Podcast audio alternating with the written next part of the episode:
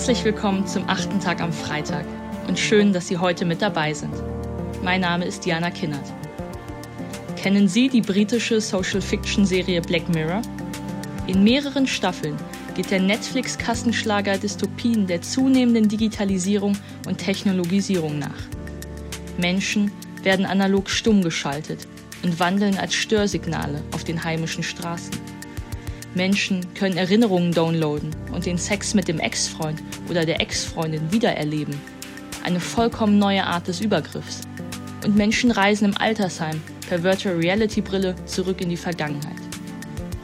Manch eine Geschichte aber klingt nur wie eine Episode Black Mirror, ist dann allerdings die Realität. Wiley, ein junger, von Neugier und Interesse getriebener Student, hilft 2013 einem weitgehend unbekannten Unternehmen, digitale Methoden zur Auswertung von Internet-Nutzerdaten zu implementieren. Als sein machthungriger Boss erkennt, wie gefragt diese Ideen sind, beginnt er die technischen Konzepte an Kunden weiterzuverkaufen. Und er nimmt dabei keine Rücksicht darauf, wer diese Kunden sind und zu welchem Zweck sie die mächtigen Analysewerkzeuge nutzen wollen. Herzlich willkommen in der Geschichte von Cambridge Analytica und seinem Whistleblower Christopher Wiley.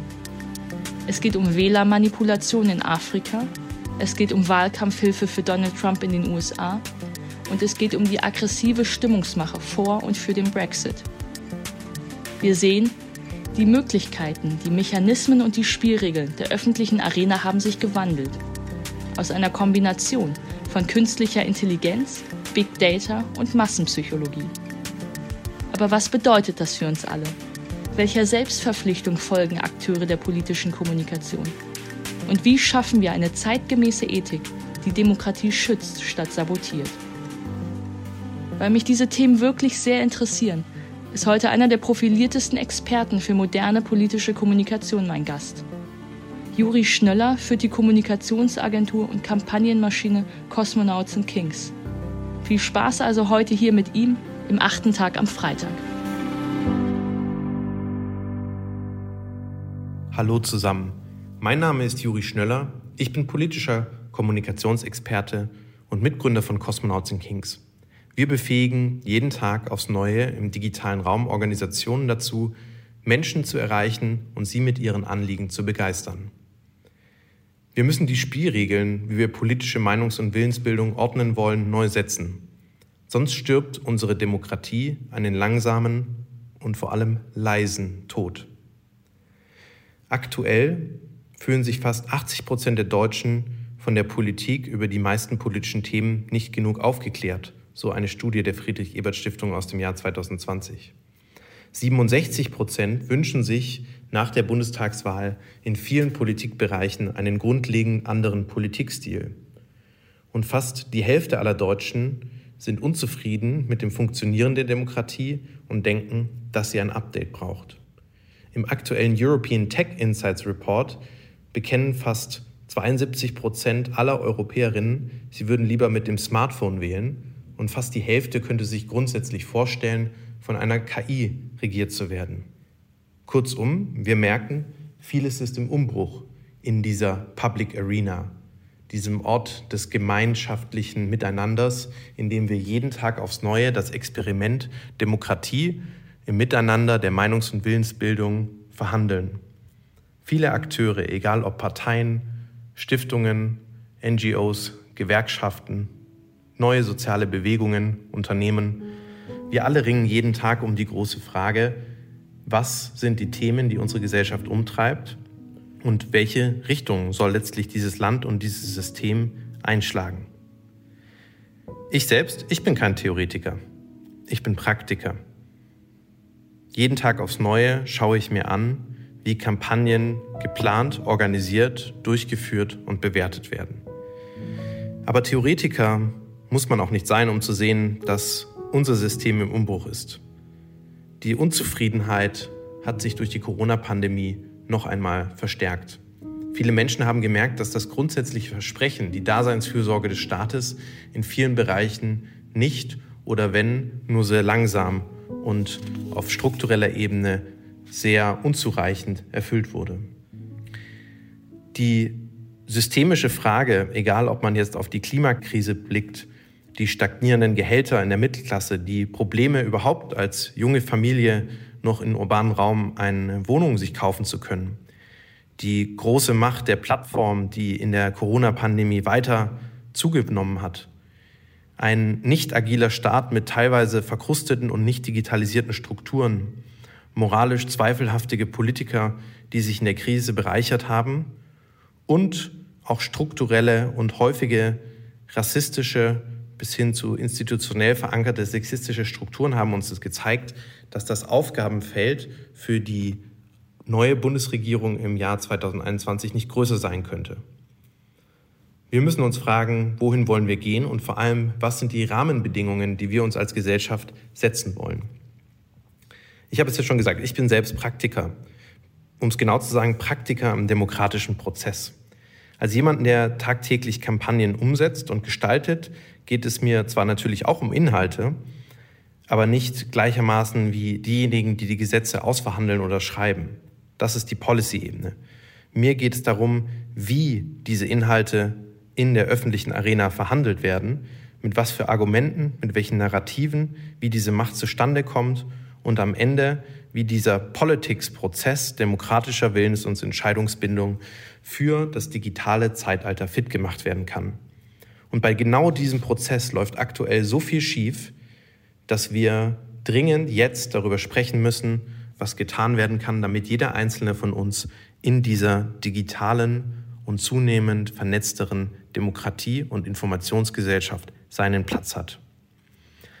Dieser Prozess hat grundsätzlich verschiedene Ebenen. Es gibt die Frage einer institutionellen Ebene. Welche Möglichkeiten habe ich als Bürgerin, mich zu beteiligen? Ist unser System überhaupt partizipativ genug?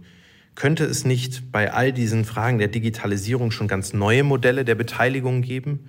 Formen einer niedrigschwelligeren, direkten digitalen Demokratie, die viele neue Elemente anbietet und letztlich auch damit Menschen wieder begeistert?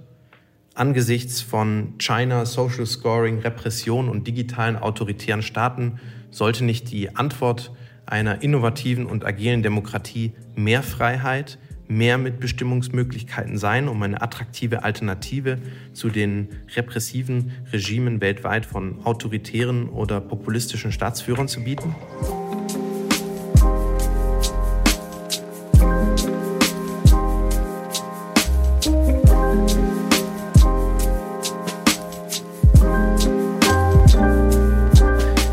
Problem ist natürlich, dass wir immer viel von Big Data Analytics, von hochspezialisierten Kampagnen oder Kommunikationsteams sprechen, von professionellen Hochglanzfotos. Doch generell hat diese Wahrnehmung einen großen entscheidenden Fehler. Wenn wir auf Politics, also den Prozess des Aushandelns von Feldern sprechen, reden wir immer nur über ca. 1% der globalen Kampagnen oder Kommunikationstrends. Da geht es um viel Geld, digitales Know-how, Medienpräsenz, Personal und Ressourcen. Nur sehr wenige der Kampagnen weltweit können überhaupt das anwenden, was als State of the Art gilt oder vielleicht auch von Dienstleistern wie uns angeboten wird. Die Realität im echten Maschinenraum der Demokratie sieht anders aus. Es sind Bürgermeisterinnen, lokale Bürgerinitiativen, Stadt- und Gemeinderäte, soziale Vereine, Bewegungen, engagierte Bürger, die gesellschaftliche Kommunikation abseits der Headlines und News Cycles auf Twitter oder der Hauptstadtblase täglich praktizieren und voranbringen. Ihnen mangelt es oft nicht nur an Geld und Personal, vor allem an Zeit, sich mit den rasanten Entwicklungen im Digitalbereich zu beschäftigen. Wir sollten sie bei all diesen Debatten nicht vergessen.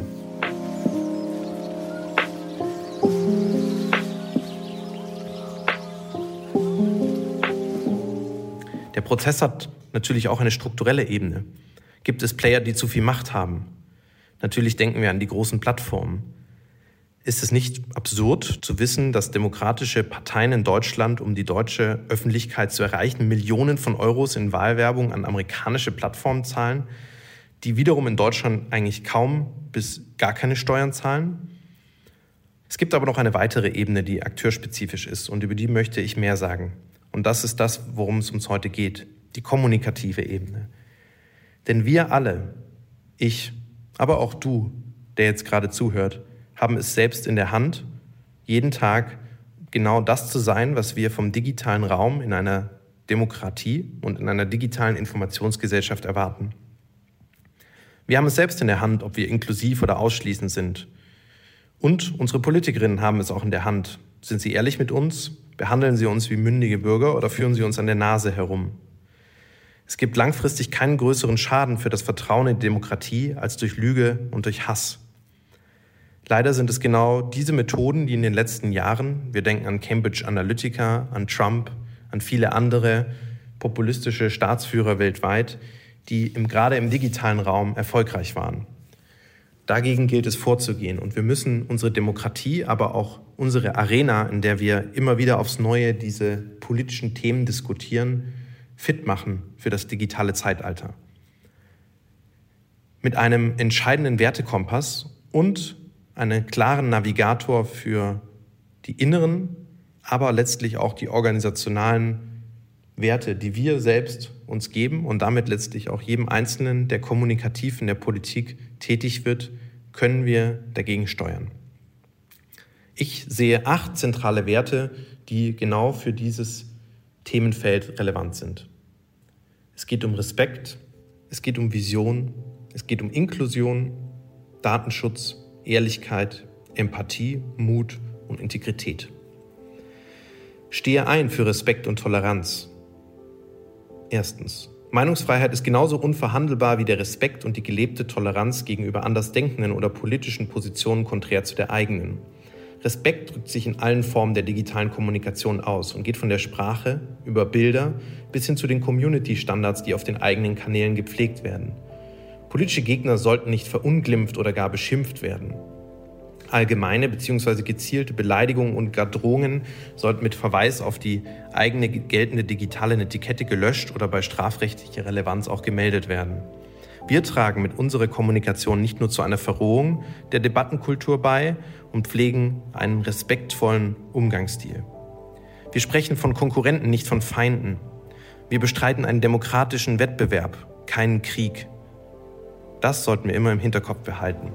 Gegenüber Entgleisungen, strafbar oder moralisch verwerflichen Äußerungen in unserer eigenen Organisation sollte sie auftreten, muss immer konsequent klare Kante und Haltung bewiesen werden. Das gilt insbesondere, wenn ich politisch aktiv bin. Wir implementieren nicht nur Netiketten auf unseren Plattformen und Kanälen, sondern wir moderieren diese und lassen keinen Platz für Kommunikation unter der Gürtellinie. Jeder Aktivist, Aktivistin, die sich für unsere Sache bekennt, muss sich zu diesen Grundwerten bekennen und darf sich an nichts anderem orientieren. Verstöße werden immer sanktioniert. Es geht darum, und das ist der zweite Punkt, eine Vision zu konzentrieren, die unsere eigenen Elemente in den Vordergrund stellt und kein Negativ-Campaigning. In der Public Arena wird jeden Tag um verschiedene Ideen, Konzepte oder Vorstellungen gerungen.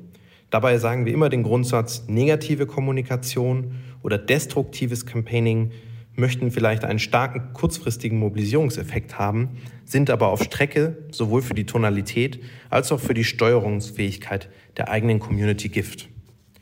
Polarisierung gehört zum Wettbewerb, klar, Spaltung aber nicht.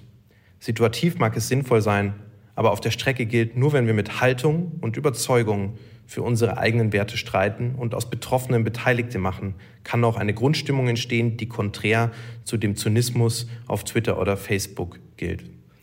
Die Zeit des permanenten negativen Abarbeiten am politischen Konkurrenten sollte vorbei sein. Es ist Zeit für einen neuen Politikstil mit einem positiven, eigenen Gestaltungsanspruch. Im digitalen Raum stehst du auf und sagst auf deinen Kanälen, was deine Vision ist und nicht zu viel Zeit verbringen mit dem Schlechtreden anderer Ideen. Die Demokratie und letztlich damit auch der Diskurs und die Qualität davon werden es dir langfristig danken. Drittens, respektiere und lebe Diversität und Inklusion. Diversität und Inklusion sind keine netten PR-Buzzwörter, sondern elementarer und selbstverständlicher Bestandteil deiner eigenen Kommunikationsarbeit. Was bedeutet das konkret? Die Vielfalt unserer Gesellschaft muss sich auch in der Ansprache entsprechend abbilden. Vorbei ist die Zeit, in der zehn weiße männliche Ministerialbeamte Schulter an Schulter für einen Facebook-Post posiert haben. Inklusive Wort- und Wählsprache sind ein Muss, kein Nice to Have. Videos und Homepages müssen auch für Menschen mit körperlichen Behinderungen in Form von Barrierefreiheit verfügbar sein. Konkret, wenn du nicht die Ressourcen für alle Videos hast, so sollten deine zentralsten Botschaften aber auch in Gebärdensprache beispielsweise verfügbar sein. In Brainstorming und Kommunikationskonzepten gilt es auch, Stimmen und Feedback von unterschiedlichen Zielgruppen mit einzubeziehen. Kein Kommunikationskonzept, was von acht Männern entwickelt wurde und Anführungsstrichen alle mitnehmen soll, weil man ja weiß, was die Zielgruppe denken. Diversität und Inklusion sind also dein täglicher Begleiter und gleichzeitig Korrektor, wenn es darum geht, Lebensrealitäten, Sichtweiten und Gruppierungen in deine Arbeit einzubinden. Du wirst merken, es bereichert deine Perspektiven und erweitert den Horizont in vielen Dimensionen. So wird digitale Kommunikation laufend besser. Viertens. Respektiere die Privatsphäre und gewährleiste ethische Maßstäbe beim Einsatz von Daten. Der Schutz der Privatsphäre und sensibler, relevanter persönlicher Informationen ist ein hohes und wichtiges Gut. Im Umgang mit personenbezogenen Daten werden keine Kompromisse gemacht oder Grauzonen betreten. Nicht alles, was vom Gesetz her möglich ist, ist auch gleichzeitig moralisch vertretbar. Das heißt, wir gehen über rechtliche Anforderungen hinaus und schützen Daten von Unterstützerinnen mit den höchstmöglichen Sicherheitsstandards. Wir investieren regelmäßig in digitale Cybersicherheit und schulen uns selbst und unser Team. Wir klären nicht nur in den Unterseiten des Impressums über eingesetzte Tools aus, sondern machen transparent zu jedem Zeitpunkt klar, wo genau, wie und zu welchem Zweck personenbezogene Daten genutzt oder verarbeitet werden. Dateninsights und neue Technologien bieten wertvolle Chancen, die Ansprache und den Austausch mit Zielgruppen zu optimieren. Stimmungsmache über widersprüchliche politische Werbeanzeigen, Trollarmeen, Missbrauch von Bots und sonstiger Missbrauch von Technologie für moralisch fragwürdige Zwecke lehnen wir klar ab. Fünftens, seid zu jeder Zeit ehrlich und professionell. Alternative Meinungen existieren, alternative Fakten nicht. Egal, ob es in deiner Kommunikationsarbeit oder in dem öffentlichen Raum insgesamt ist. Unsere Kommunikation findet bedingungslos jederzeit und zu jedem Anlass auf Grundlage von Fakten und wahren Informationen und Inhalten statt. Natürlich lebt politische Kommunikation von Nuancierung und einem Spin für den eigenen Standpunkt. Das gehört dazu. Aber gerade bei digitalen Content ist es umso wichtiger zu benennen, woher die Quellen kommen oder dem Kontext gerade bei Videos und Statements, nicht bei Zitaten an entscheidenden Stellen weglassen oder verkürzen. In unserer Public Arena wird um die besten Lösungen für das Gemeinwohl gerungen, die allen Bürgern zugutekommen sollen. Unsere Kommunikation dient nicht den Echokammern und Filterblasen, sondern der Gesellschaft und der Gemeinschaft. Wir senden keine widersprüchlichen Informationen an unterschiedliche Zielgruppen und spielen diese nicht gegeneinander aus. Sechstens, sei empathisch und offen. Wir nehmen die Ängste und Sorgen, die an uns herangetragen werden, ernst und reagieren bei emotionalen Themen in Kommentarspalten erstmal verständnisvoll. Humor oder Sarkasmus können in kritischen Situationen schnell missverstanden werden, verletzend wirken oder sogar falsch interpretiert werden. Es gilt grundsätzlich, wir bauen Brücken und keine geistigen Mauern. Empathisch sein heißt auch in internen Projekten nicht nur andere verstehen und auf sie mit Argumenten einzugehen, sondern auch offen dafür zu sein, dass sie vielleicht sogar mehr Recht haben als man selbst. Der siebte Punkt, zeige und lebe Mut. Mut bedeutet im Alltag sicher neue digitale Formate zu wagen, auch mal unkonventionelle Themen oder Kommunikationsanlässe zu nutzen und die Zielgruppe mit Humor oder Innovation zu überraschen. Humor bedeutet auch, seinem eigenen Team Dinge zuzutrauen, Kontrollverlust zu akzeptieren und bewusst das Risiko einzugehen, dass auch mal eine Botschaft anders als geplant nach hinten losgeht. Mut drückt sich also an vielen Stellen im Alltag aus und benötigt immer zuerst kein Nein, weil, sondern ein Warum nicht? Eine Mentalität des Möglichmachens und eine Lust auf permanente Innovation gepaart mit ehrlicher Selbstreflexion bilden die Grundlage für eine wirklich von Grund auf mutige Kommunikation. Achter und letzter Punkt. Stehe immer und jederzeit ein für Verantwortung. Integrität, das Stichwort. Das Spider-Man-Zitat mit großer Macht wächst große Verantwortung mag etwas abgedroschen klingen, aber es sollte jedem Akteur und verantwortungsvollen Demokrat zumindest im Ohr liegen. Jeder von uns trägt Verantwortung. Wir alle sind sogenannte Nano-Influencer in unseren sozialen Zirkeln. Unsere Freunde hören auf uns. Deine Familie hört auf dich. Und alle sie tragen die Botschaft weiter. Jeder, der digital kommuniziert, muss die Kernwerte nicht nur unseres Grundgesetzes zu jeder Zeit vertreten, sondern wir achten und respektieren auch staatliche Institutionen und begrüßen auch einen kritischen und unabhängigen Journalismus. Es gilt immer, als Akteur kommunizierst du eigene Botschaften, keine journalistischen Inhalte. Wir verpflichten uns nicht nur die Medienvielfalt und unabhängige Berichterstattung zu anerkennen, sondern auch in digitaler Kommunikation keine geschlossene Mediensysteme oder Kanäle für die Zwecke zu missbrauchen.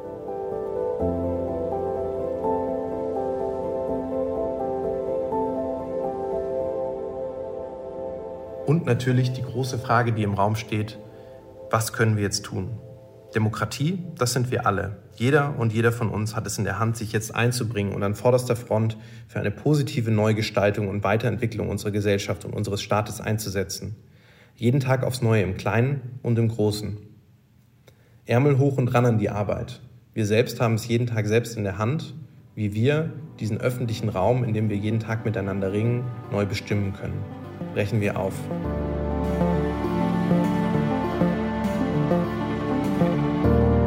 Mich hat etwas fasziniert in den vergangenen Tagen. Ich habe einige Nachrichten verfolgt, dass diese und jene Person im Team Armin Laschet, im Team Annalena Baerbock, im Team Olaf Scholz angestellt wird.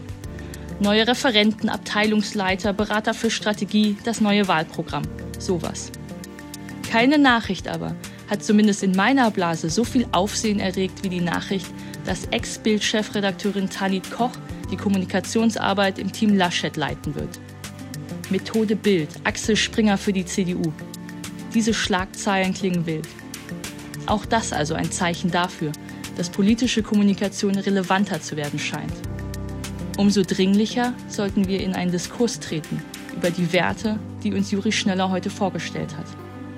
Vielen Dank an Juri an dieser Stelle und vielen Dank auch an Sie. Wir hören uns wieder am nächsten Freitag.